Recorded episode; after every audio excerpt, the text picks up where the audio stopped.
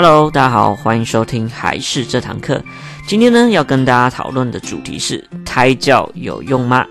那一样准备好你的耳机，准备好你的心情，跟我们一起聆听还是这堂课吧。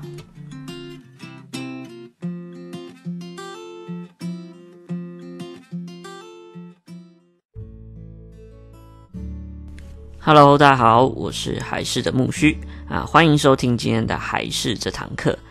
今天呢，要跟大家来讨论胎教，就是不晓得，就是各位家长妈妈们生孩子的时候，没有特别做胎教吗？又或者之后有打算的时候呢，会想做胎教吗？又或者是你信胎教这件事情吗？所以呢，今天就来跟大家讨论，我觉得胎教到底有没有用这件事情。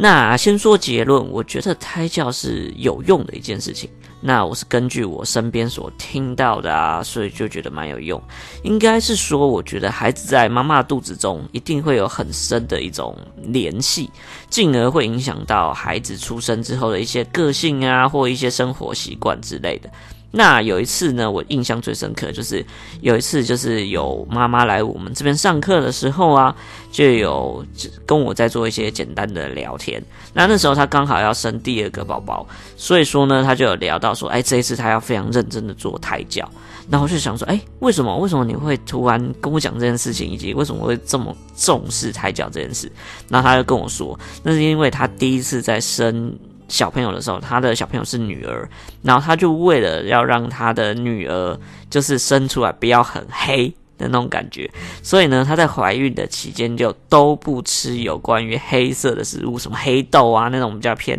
深色黑色的食物。然后我自己觉得是有一点有点夸张啊，就是好像这好像跟皮肤没有太大联系，但他就这样做。所以说呢，之后有趣的事情是，小朋友生出来之后。他小朋友的饮食习惯就会对于一些比较偏向于深色或黑色的食物都是不喜欢吃的，甚至我问他说：“那巧克力他吃吗？”因为一般小朋友都喜欢吃巧克力。他说：“诶，在不接触之前看到的时候，他就不会想吃。”那我就觉得，诶，这真的是一件蛮神奇的一件事情。然后他自己也觉得非常神奇，所以就让他现在也认为说，诶，现在在怀孕的期间，那孩子也是跟他会有一个比较密切、紧密的连接，所以对他来说，胎教也是变得一个蛮重要，或者是蛮正确的一件事情。那听完之后，我也觉得，诶，这样听起来感觉好像是这个联系也是蛮深的、蛮有趣的，所以进而让我也觉得，诶，做胎教的话，也一定会有它的一些用处。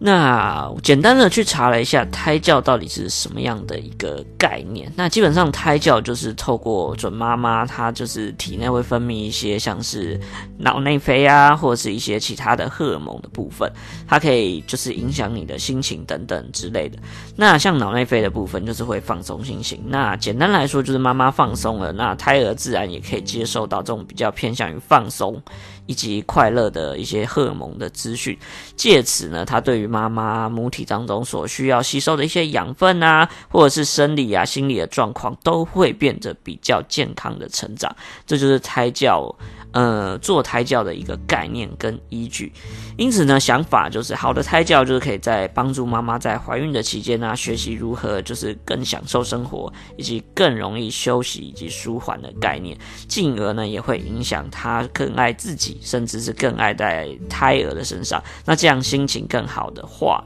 同时也可以跟就是自己的小朋友啊建立更良好的互动。所以简单来说啊，就是看过这些依据，我自己觉得所谓的胎教，重点就是要让怀孕的妈妈们要觉得心情更好，然后更开心，这样就是一个好的胎教。但如果呢，像是要做一些很麻烦的事情啊，或强迫自己做一些。市面上所说的胎教的事情，那有时候既不能放松，又很麻烦，那我觉得这就是比较没有用的。所以呢，也有专业的妇妇产科的医生有提出，如果要有健康快乐的小朋友的话，那最重要就是妈妈的身心也要保持健康，这样才是非常好的胎教。所以重点就是让妈妈们在舒适的环境中，对孕期来说是非常重要的事情。那就像我们刚所说，其实坊间有非常多的的一些胎教课程啊，例如他会集中一些呃怀孕期间的妈妈们啊，一起听音乐啊等等之类的，类似这样的课程也是非常多。那简单来说，要不要选择呢？其实就跟刚刚依据是一样，就是你去上的时候，有没有觉得你自己心情比较好啊？或者是你心里面想的就只是啊，要来上这个课，然后又要花钱，好贵，但是是不是为了孩子好，所以硬要上？等等的，然后开始在扰乱你的思绪。如果是会扰乱到你的思绪的话，我觉得这样就会是不太好的一种方式，就建议不要去上，因为你的真实的情绪的一些反应也会非常真实的反馈给小朋友。那这样子的话，你的一些比较呃不安的一些情绪等等，也会影响到小朋友。那自然而然，他在你的体内。就会有一种比较不安的环境产生，那这样就会有一种得不偿失的概念。所以最重要的重点一样是依照你自己的心情感受。如果你觉得开心，就可以去做，不要强迫自己觉得说，哎，这样子可能对孩子好，所以我硬要做，那反而让自己的心情不好。这样子的话，反而会是不太正确的胎教。所以呢，这样子的定义大家要了解清楚。那像我们平常在家中，如果要做一些胎教的事宜的话呢，我在这边呢也建议大家可以做以下这几件事情，就是比较基本，但是它有一些小小的 mega 要大家稍微注意一下。那首先呢，第一个呢就是要去听胎教的音乐。那听音乐一直都是一个很好的方式。其实小朋友啊，胎儿啊，大概在六个月大的时候，就是在肚子里面六个月左右的时间，他其实就可以开始听到外界的声音，但他不是听到非常清楚的声音，但是他可以感受到声音外界的波动。所以呢，其实我们就可以用播放音乐的方式来刺激小朋友的部分。但音乐的选择也是非常重要的一件事情。音乐呢，尽量要比较轻柔一点，然后声音的音频也尽量不要是太高的那种音频。其实呢，有根据研究有指出啊，就是聆听一些像是莫扎特的古典乐啊，其实对小朋友的胎儿的一些脑力发展会有比较正面的影响。所以呢，也可以用这种类型类似古典乐的方式来听，这样子的话，对小朋友而言也会有不错，而且他们的情绪会比较舒缓一点，这样对妈妈也是蛮好的。但是重点是呢，其实妈妈不用太特别局限于说一定要听哪种类型的音乐。例如说，你可能在怀怀孕的期间呢，也有想听最近的一些流行歌曲啊之类的。那这样其实也都可以做一些选择。因为呢，其实重点还是要达到一些心情愉悦跟放松的状况。所以呢，像是这种比较呃个人的选项，其实也可以放在里面。就是重点还是心情感到愉悦。但是有一个类型，就是比较偏向于什么重金属啊或摇滚乐之类的，可能还是要尽量避免一点。因为呢，例如说小朋友听到比较强烈节奏感一点的音乐的话，正常都会影响到小朋友的心跳或是交感神经。那就算妈妈是戴耳机啊，或是戴那种只有自己听得到、外面听不到的概念的话。呃，妈妈自己心情本身也会变得比较亢奋一点，那这样子的话，小朋友就会处于一个比较不安定的环境当中。所以说呢，就要尽量避免这种类型的音乐，才会是比较安全的一种做法。那我在这边自己推荐的话，就是你可能不知道找什么音乐会比较好。那其实你也可以上网去找一个叫做阿法波的音乐。阿法波其实就是我们的脑波，我们的脑波会分成很多种波段，例如阿法波啊、贝塔波啊、西格玛波等等之类。那所谓的阿法波的音乐，就是能够让你比较舒缓，是类似于像是睡前听的那种轻音乐。那它其实就可以引发人会比较平和。平缓，甚至是会引发想要入眠入睡的概念，就会让人比较轻松。如果你不知道要找什么的话，就可以上网去查找类似阿法波段的一些音乐。那这样的话，你也可以比较简单，就可以找到相关的音乐，然后去做聆听，让自己的心情比较舒缓。所以呢，第一点呢，就是可以多听类似这样子的音乐，让自己的心情比较平静一点，这样也可以带给小朋友比较安定的环境哦。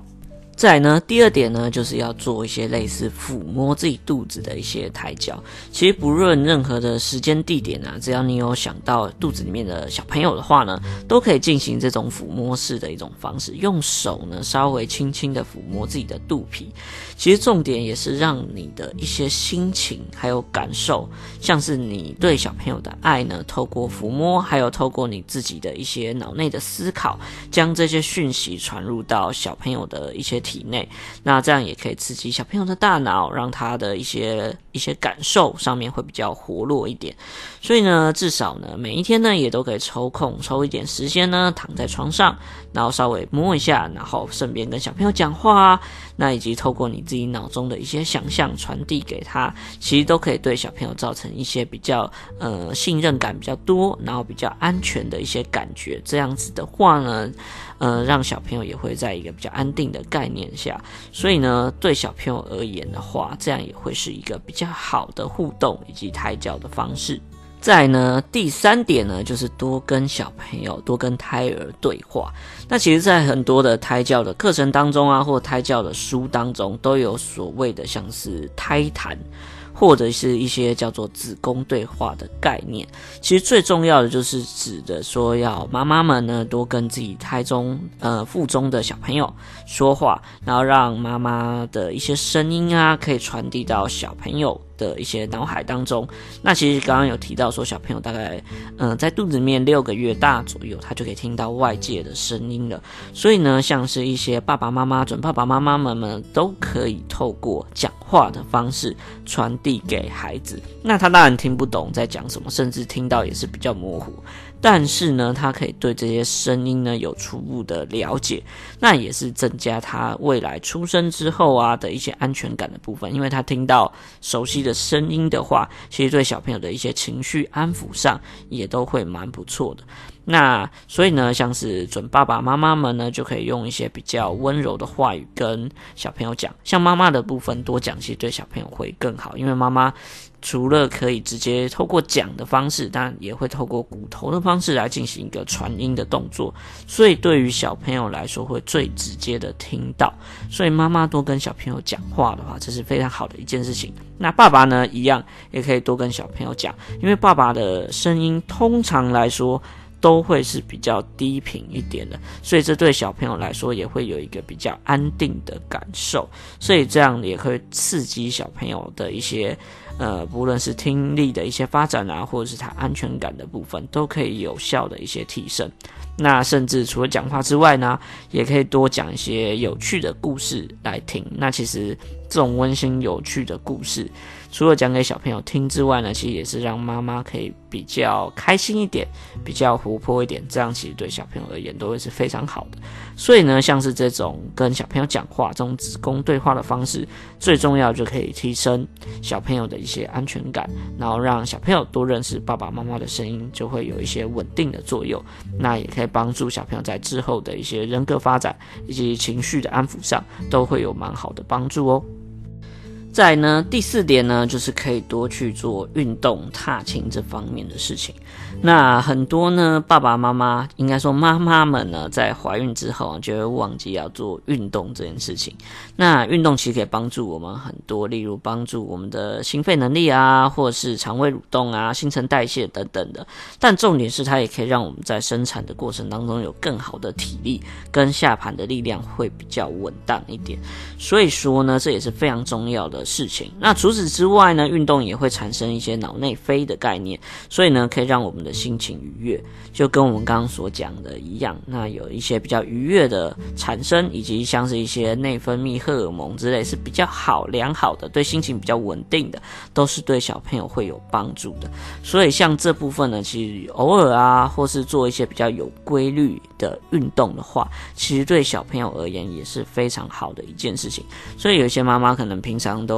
很喜欢出门踏青啊，比较户外的时候呢，其实呢，在怀孕的期间也可以做这方面的事情。只是我们在每个时期的时候要多注意做的运动的类型。例如呢，在怀孕的初期的话呢，我们要尽量避免可能会导致体温过高的状况产生。这是要稍微注意到一点。那在中期的时候呢，就比较 OK。中期的话，你就可以多尝试不一样的动作，然后多去外面踏青。然后在后期的话，就要尽量避免可能你移动速度过快，或者是心跳速率过高的运动，这样才可以带给小朋友啊，还有你自己一些比较正确还有健康运动所带来的一些好处。所以呢，这也是要稍微注意的。但是重点就是要保持心情愉悦，然后还要保持一些规律的运动，不要觉得怀孕期间就尽量不要动，那这其实是不太好的。重点是你要有一些体力，这样对于之后的生产也会比较好哦。所以呢，像这边呢，就是有关于一些胎教啊，跟小朋友的一些要注意的事项，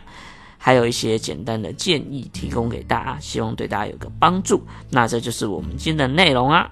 那一样喜欢我们的话，记得要订阅一下我们频道，还有到我们还是的粉丝团里面按个赞，拜托拜托。那我们一样，下个礼拜三再见，拜拜。